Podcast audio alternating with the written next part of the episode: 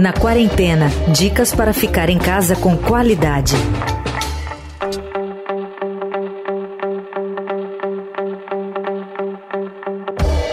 Hoje, 18 de maio, data de publicação deste podcast, comemora-se o Dia Internacional dos Museus. E este ano a data é celebrada em um contexto muito singular. Devido às restrições de isolamento social impostas para o controle da pandemia da Covid-19, museus do mundo inteiro estão fechados. Com a impossibilidade de receber visitas presenciais, vários museus têm oferecido alternativas online, como tours virtuais. Seria essa a adaptação dos museus ao novo normal trazido pela pandemia? O que isso representa para o futuro? No episódio de hoje, a gente bate um papo sobre este assunto com Sônia Zalstein, professora de História e Teoria da Arte Moderna e Contemporânea da Escola de Comunicações e Artes da USP. Tudo bem, professora Sônia? Muito obrigado, viu? Muito obrigada a vocês, Emanuel. Bom, primeiro captar da senhora qual é o tamanho da ausência né, para a dinâmica da sociedade não poder visitar um museu. Olha, é uma falta brutal, né? Porque faz parte da vida da cidade, né? É um circuito não só pelo contato com os acervos, com os eventos dos museus, mas acho que é uma maneira de você também viver a cidade, viver o espaço público, viver o espaço da convivência. Eu acho que o campo da arte e da cultura ele é sobretudo esse campo das relações, do encontro, é, onde há essa troca, né? Professora, muitos museus, claro que isso não é de hoje, mas agora ficou ainda mais valorizado e muitos também se mexeram a partir do momento da pandemia em disponibilizar de maneira online seus acervos, né, para que haja uma visita virtual ao museu. Queria te ouvir sobre essa nova perspectiva de fruição da arte, né, de absorção da arte numa visita online ao museu. Uh, o quanto se perde? O que, que a senhora acha desse modelo?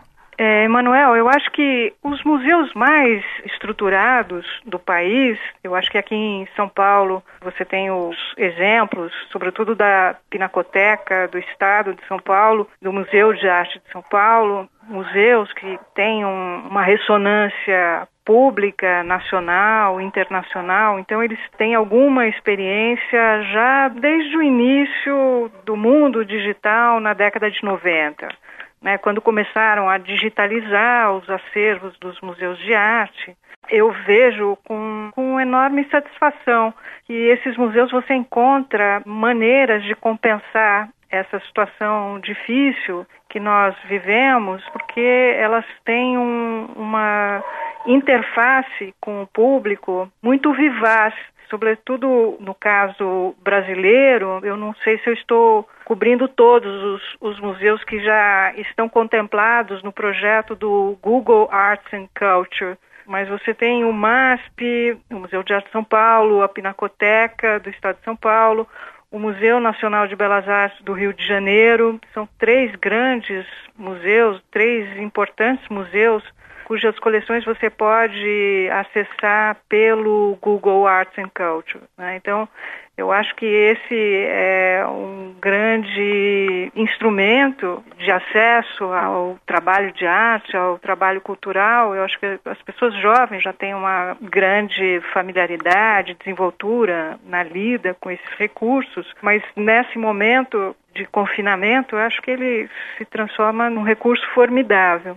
E funciona muito bem, evidentemente que você não vai comparar com uma visita presencial, mas são recursos e é, às vezes surpreendentes. A senhora acredita que composições artísticas mais espaciais, mais tridimensionais, que não são um quadro na parede, elas perdem mais numa visita online ou hoje a tecnologia dá conta de ambas, tanto a mais convencional quanto essas outras montagens? Emanuel, eu acho que nós não devemos nos lançarmos a essa experiência com a expectativa de substituir algo, enfim, que já existe ou de comparar. Eu acho que você vive um outro tipo de experiência, mas bastante rica, com complexidades, com nuances. A Pinacoteca, por exemplo, você encontra vídeos, né? Então, evidentemente, a experiência de um vídeo não é uma experiência estrita é, bidimensional, ou, ou, eu diria, bidimensional será, porque você verá uhum. tudo é, através de uma tela, da radiância de uma tela, mas não é, é uma experiência complexa de espaço, uma experiência densa, em camadas. E há, tem, tem um programa de vídeos, é, alguns deles são trabalhos de ótimos artistas contemporâneos, Sara Ramo, tem o Cauê Guimarães, e eu também é um outro projeto que eu recomendo, além de você frequentar, visitar o acervo da Pinacoteca, a coleção permanente, você pode dar essa escapada e ter acesso e conhecer o trabalho desses jovens artistas em multimídia, né, que são trabalhos que você não encaixa em nenhuma categoria. Então, é, eu acho que não é possível, voltando à sua pergunta, você avaliar, julgar ou fazer a experiência desses trabalhos colocando como norma né, um modelo anterior. Eu uhum. acho que eles têm qualidades, têm potencialidades próprias. E eu acho também que tem projetos, tem muita coisa. É, é a ocasião para a gente ir conhecer melhor os acervos brasileiros de arte brasileira, mas nem todos os museus estão, né, pelo Estado, sempre aquém do potencial tecnológico, nem todos ainda têm essas potencialidades todas desenvolvidas adequadamente. Sim para o acesso virtual. Mas esses que eu citei a você, o Museu Nacional de Belas Artes, também do Rio de Janeiro, eu falei da Pinacoteca e do MASP, também tem peças que são cruciais na compreensão da arte brasileira, sobretudo do século XX, do século XX para cá.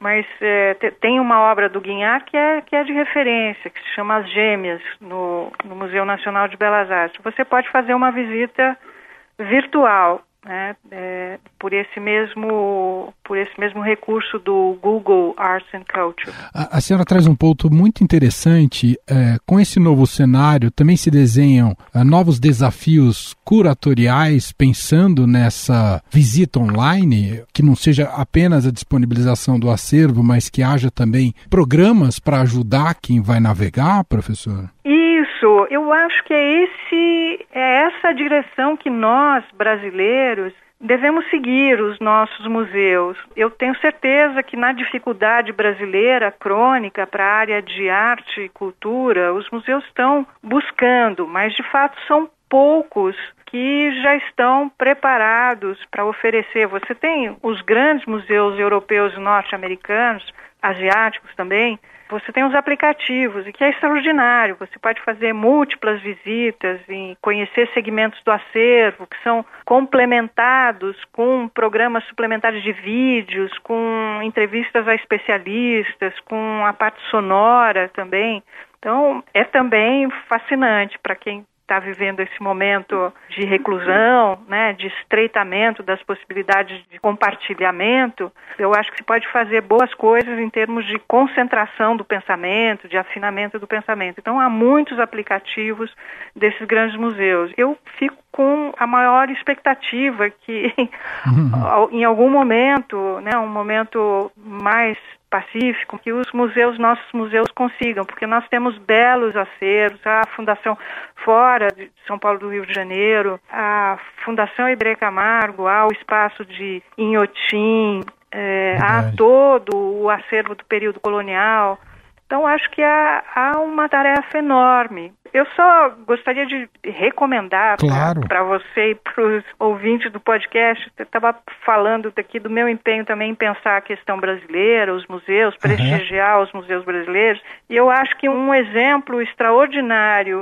de uso dos recursos digitais, de repensar a questão de uma nova sociabilidade, novas formas de interesse. Né? Eu acho que o, o Instituto Moreira Salles tem uma interface muito estimulante, inteligente, que estimula a inteligência também do público. Então você, por exemplo, encontra é, há uma exposição antiga do Marco Ferrez, mas você tem uma visita guiada com o curador, que é o Sérgio Burg. Que legal. É, então você tem a Rádio Batuta, você ouve o samba brasileiro dos anos 20, 30. O mundo digital ele não vai reproduzir na questão da imagem, né, a reprodução da imagem impressa do livro. Eu acho que tem esse espaço complexo, denso, vivo. É um pouco a maneira como nós temos de mantermos serenidade, sobriedade e uma expectativa elevada em relação àquilo que nós brasileiros merecemos no campo da arte e da cultura. Muito bem, ouvimos a professora Sônia Salstein, ela é professora de História e Teoria da Arte Moderna e Contemporânea da ECA USP, gentilmente atendendo aqui a nossa reportagem. Professora, muito obrigado pela entrevista, até uma próxima. Muito obrigada, Emanuel, até. Estadão Recomenda. O Estadão Recomenda de hoje tem uma dica especial do repórter de cultura do Estadão, Júlio Maria. Diga lá, Júlio! Uma mulher miúda, de aspecto empobrecido, passou ao nosso lado com uma panelinha de estanho cuja tampa mal colocada marcava o compasso de seu caminhar. Esse é o jeito do Gabriel Garcia Marques escrever.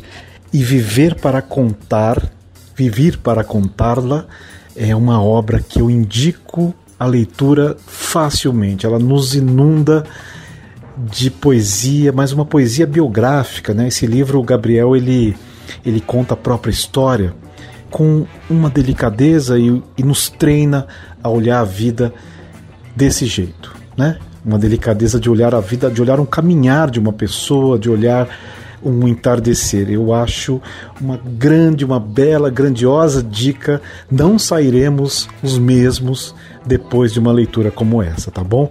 Viver para contá-la, viver para contar em português, né? É o título do livro do Gabriel Garcia Marques. A minha dica para o podcast do Estadão Recomenda. Eu, Emanuel Bonfim, me despeço por hoje. A gente se fala amanhã cedinho no Estadão Notícias e de tarde aqui com você na quarentena. Você ouviu Na Quarentena dicas para ficar em casa com qualidade.